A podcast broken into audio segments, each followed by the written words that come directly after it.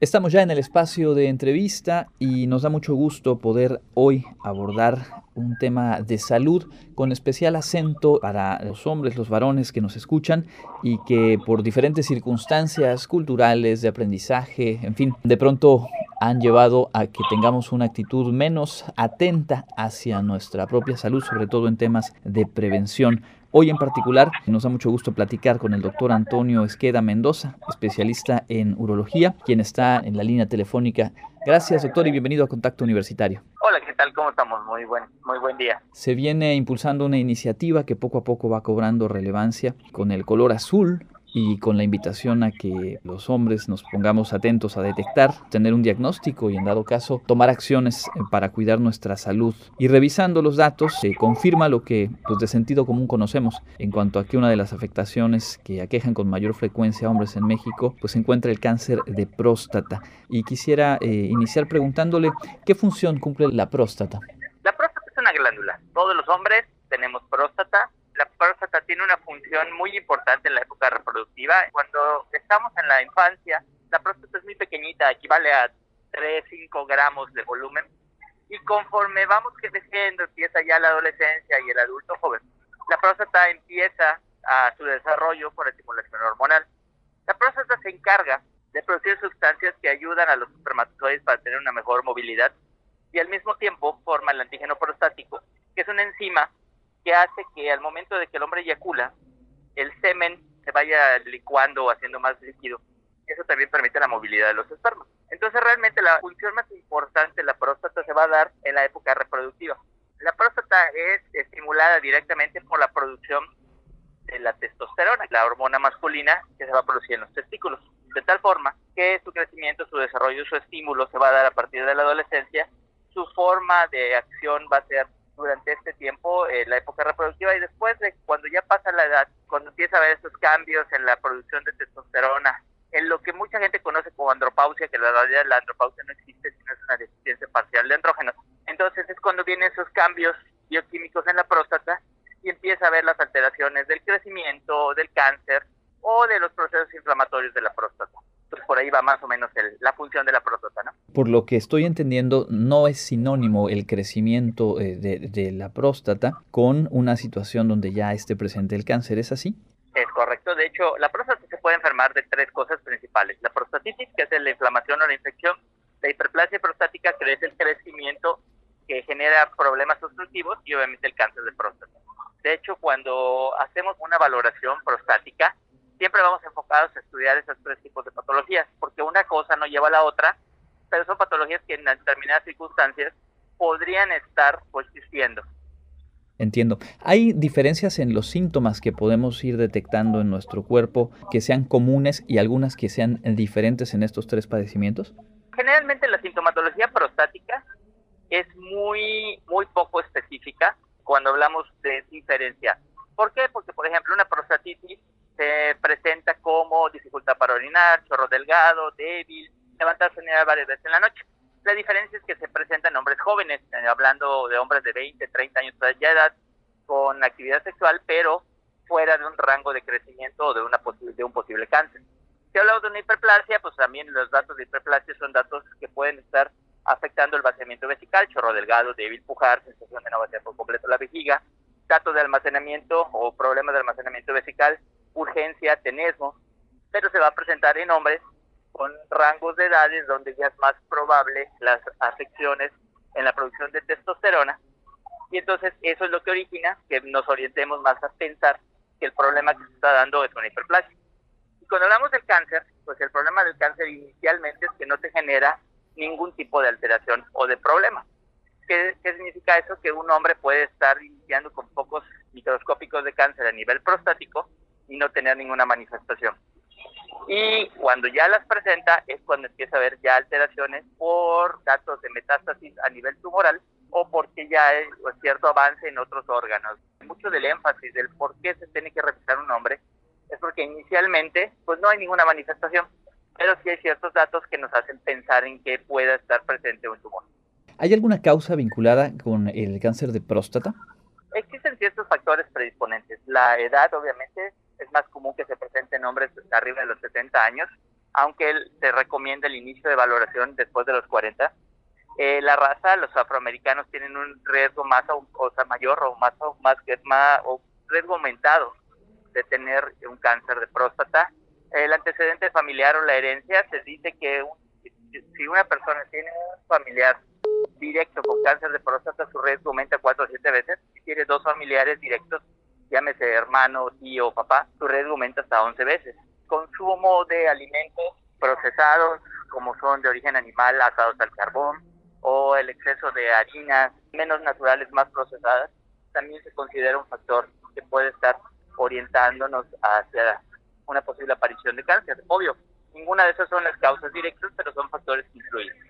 Estamos platicando con el doctor Antonio Esqueda Mendoza, especialista en urología, ayudándonos a, comprender y a visualizar la importancia de poner atención a la salud, particularmente respecto a padecimientos de la próstata, el cáncer de próstata de manera más específica. ¿Cómo se puede detectar? Eh, ¿Cómo es una valoración? Cuando hablamos en, en sí ya de un chequeo a nivel prostático, tenemos que tener presente la edad de la persona, ¿no? Se recomienda que todo hombre arriba de los 40 años de edad debe de iniciar su chequeo, su valoración a nivel prostático. Obviamente, si tenemos el antecedente familiar, pues esto lo tenemos que hacer más cercano a los 40 años y más justo en, de hacerlo una vez por año. ¿En qué consiste una valoración? Bueno, como te decía, las tres principales enfermedades de la próstata son las que vamos a evaluar. Entonces, generalmente lo que hacemos es una prueba en sangre, que es la medición del antígeno prostático, que, como les mencioné hace un rato, es una enzima que, que tiene una función, pero que su elevación o sus cambios nos van a se van a reflejar en una posibilidad de alguna enfermedad de la próstata. La elevación del antígeno prostático no es igual al cáncer, y la normalidad del antígeno prostático te dice que no lo haya. Pero una elevación del antígeno prostático sí te dice, oye, hay algo en esa próstata que tienes que estudiar. Puede ser una inflamación, puede ser un crecimiento, puede ser un cáncer, pero ya tienes un foco amarillo que te está diciendo, búscale. Hay que hacer un ultrasonido donde vamos a evaluar el tamaño de la próstata, el vaciamiento vesical para poder identificar alteraciones a nivel de la próstata o problemas de vaciamiento de la vejiga. Y hay que hacer una exploración rectal en la cual evaluamos las características y la consistencia de la próstata para poder determinar si es una próstata que está indurada, que tiene nódulos, que está fija, y entonces eso nos puede orientar a patologías de la próstata. Eso cuando hablamos o buscando un cáncer, o por ejemplo aumento de la temperatura, o cambios en la consistencia, que nos puede hacer una prostatitis, por ejemplo.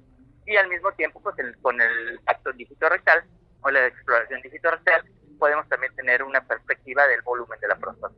Podríamos, recapitulando un poco, decir que primero tendríamos obviamente que estar atentos a cualquier síntoma, pero que no su ausencia nos habla de que no haya eh, un riesgo.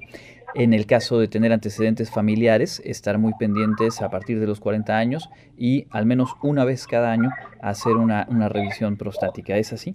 Es correcto. La recomendación, de hecho, como comentabas en un inicio, en la concientización, el estimular a la gente a que haga conciencia y haga una valoración y un chequeo al menos cada año, pues es ello, ¿no? El poder identificar o tener presente las diferentes patologías y hacerse su, su revisión. Y hablamos obviamente, como ocurre con el cáncer en general, si se consigue detectar oportunamente, hay tratamientos y hay eh, posibilidades de salir adelante. ¿Cómo se realiza, digamos, cuál es en, ese, en ese escenario el, el, trabajo que se sigue? Si el tumor de cáncer o el, o el cáncer de próstata se identifica de manera inicial, es muy probable poder ofrecer terapias que se consideran curativas llámese cirugía, llámese radiación, llámese terapia, llámese bloqueo androgénico. Hay muchas opciones de tratamiento.